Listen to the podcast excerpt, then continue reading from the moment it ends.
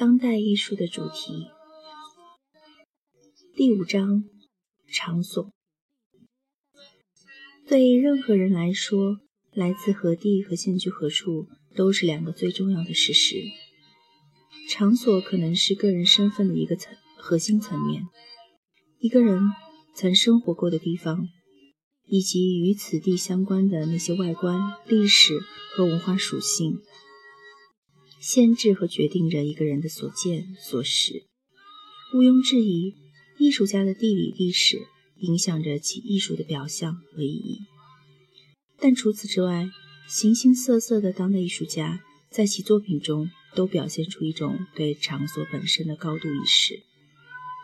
本章我们将要考察的是场所如何以及为何与今天的艺术家们形成强有力的关联。并成为艺术经久不衰的主题。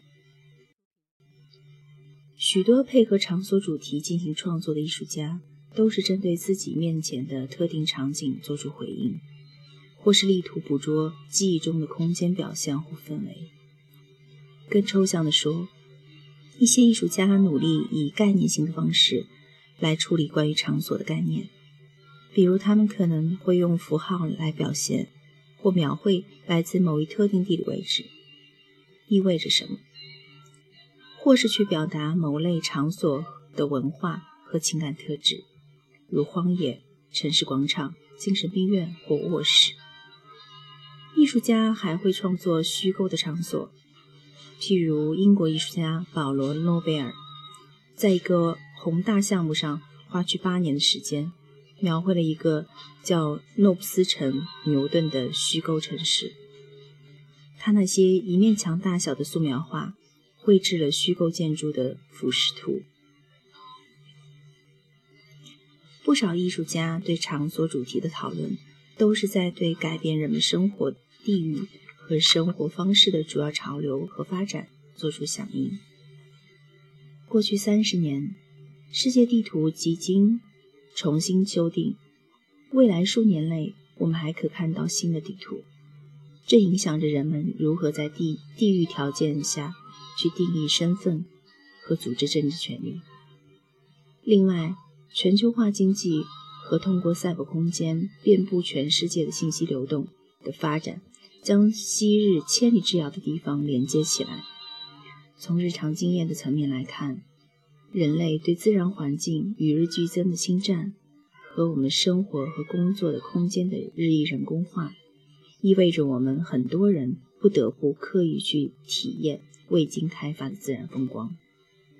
因此，艺术家们开始创作表达变动的空间观的作品，也就不足为奇了。场所的意义，除了地图上的一点之外。场所到底是什么呢？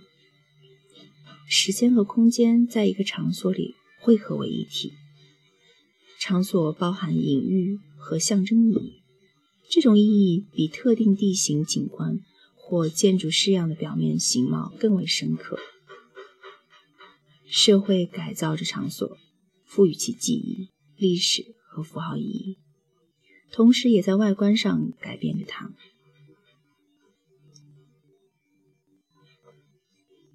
通过文化透视镜可以看到，场所是一种人类行为的背景，是浸透着某种精神的环境。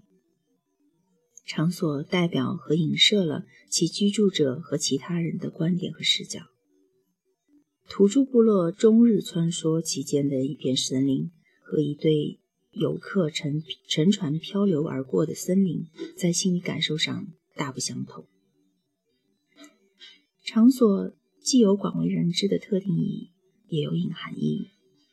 只有和这个地方有密切关系的人才知晓。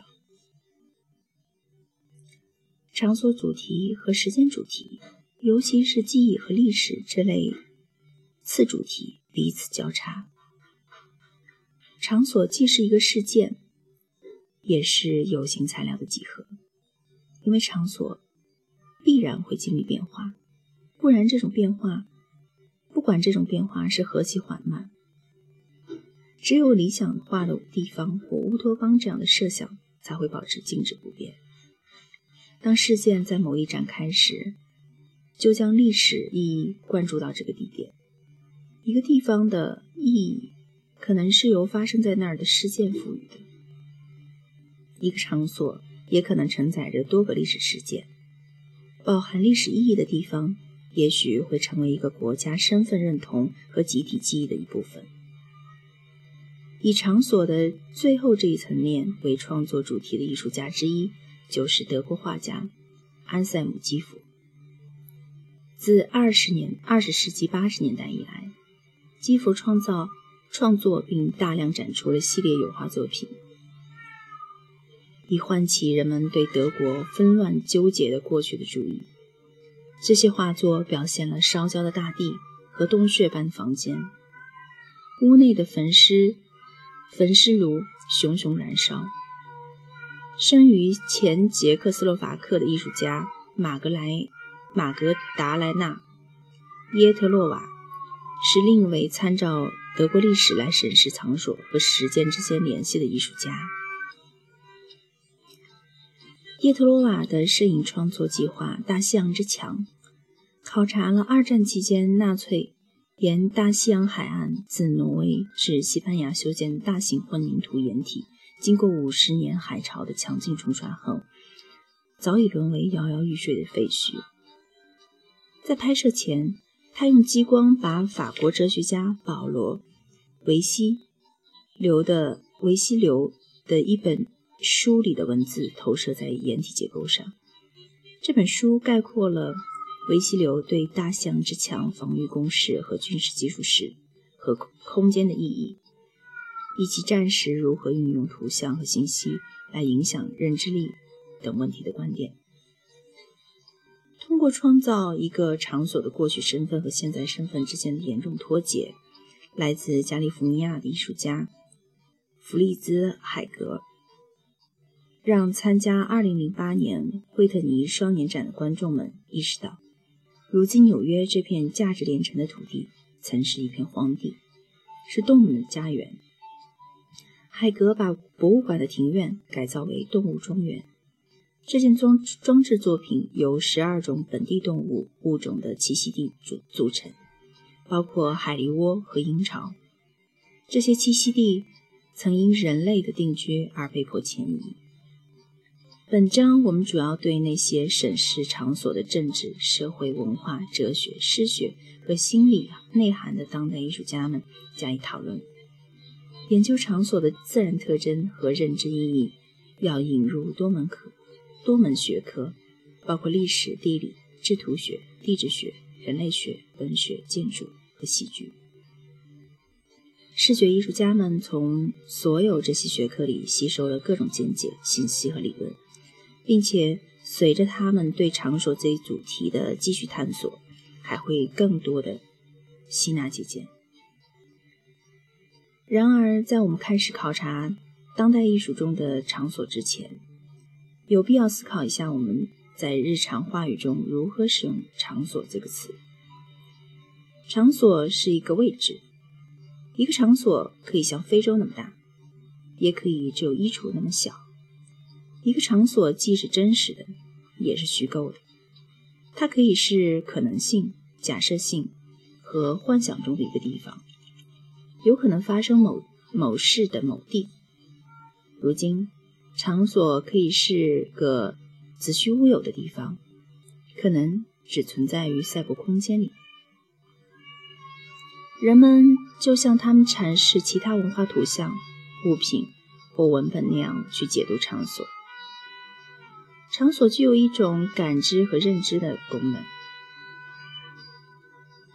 所有社会里的人都就场所提出类似的问题：那些特征限定了一个场所，哪些特征限定了一个场所呢？我们在哪里？谁属于这里？这些问题涉及描述、方向、身份和所有权的问题。定位能力对人类生存至关重要。游牧部落和定居于特定地域的历史悠久的文文明社会一样，必须去关心辨识地理位置的问题。时髦用语和修辞手法都间接表明了我们的世界观在何种程度上充满了场所的概念。比如，我们常会注意到人们说某事 took place 发生了，这种说法暴露了我们一个基本的假设：某事一定发生在某地。同样，当我们说某事 in place 适得其所、各就其位。或 out out of place，格格不入，不得其所时，暗示着拥有确定的位置是有价值且正常的。一些文化对物品的理想摆放位置有着一整套规矩，如中国传统中的风水，或建筑空间的布局，认为某事不可能同时存在于两地的。后启蒙概念仍是关于物理世界本质的强有力观点。尽管现在量子力学中的光量子定位向这种假设提出提出了挑战。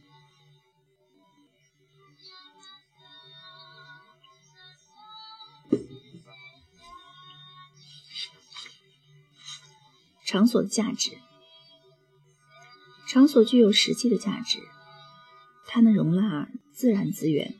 如木材、油或充足的水资源，也包括基础设施上的大规模投资，如道路、桥梁和公共建筑。场所还具有符号价值。二零零一年，恐怖分子将纽约世贸中心锁定为攻击目标，不仅是因为双塔建筑代表着价值连城的地产，且能容纳成千上万的人。而且还因为这些建筑本身象征着美国和国际资本主义的显赫影响和全球实力。世贸中心和诸如耶路撒耶路撒冷、贝尔法斯特等其他地方的符号价值因人而异。一个场所的符号价值体现了精神内涵的积淀。一些文化理论家采用“空间”这一术语。来指代一个场所的社会和心理属性。场所的精神维度是变动性的，常随着新居民的进驻而被重新规定。多个精神空间可以同时共存于同一场所内，正如当旧建筑被拆除并在原址建起新楼时，一个场所被改变了外观一样。当新的精神空间敞开，以取代或与旧有的空间并存时，场所也可在文化上发生改变。比如，设想一间女子学院变成男女同校，楼群和操场基本保持不变，但是一个针对男学生的声音和观点的全新精神空间从此打开。某类场所会引起强烈的生理和情绪反应，比如眩晕、幽闭恐惧症或定向障碍。有些成年人站在高楼或桥上会有恐高体验，或对公共场所产生恐惧感。许多儿童很怕待在床下的空间里。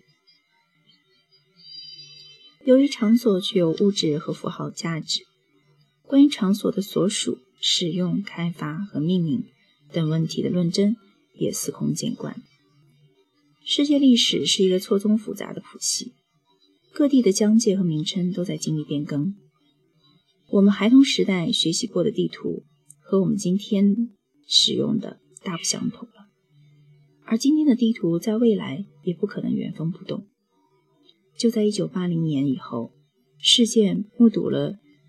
苏联解体成若干小国，南斯拉夫分裂成若干国家，包括塞尔维亚、克罗地亚、科索沃及波斯尼亚、黑山。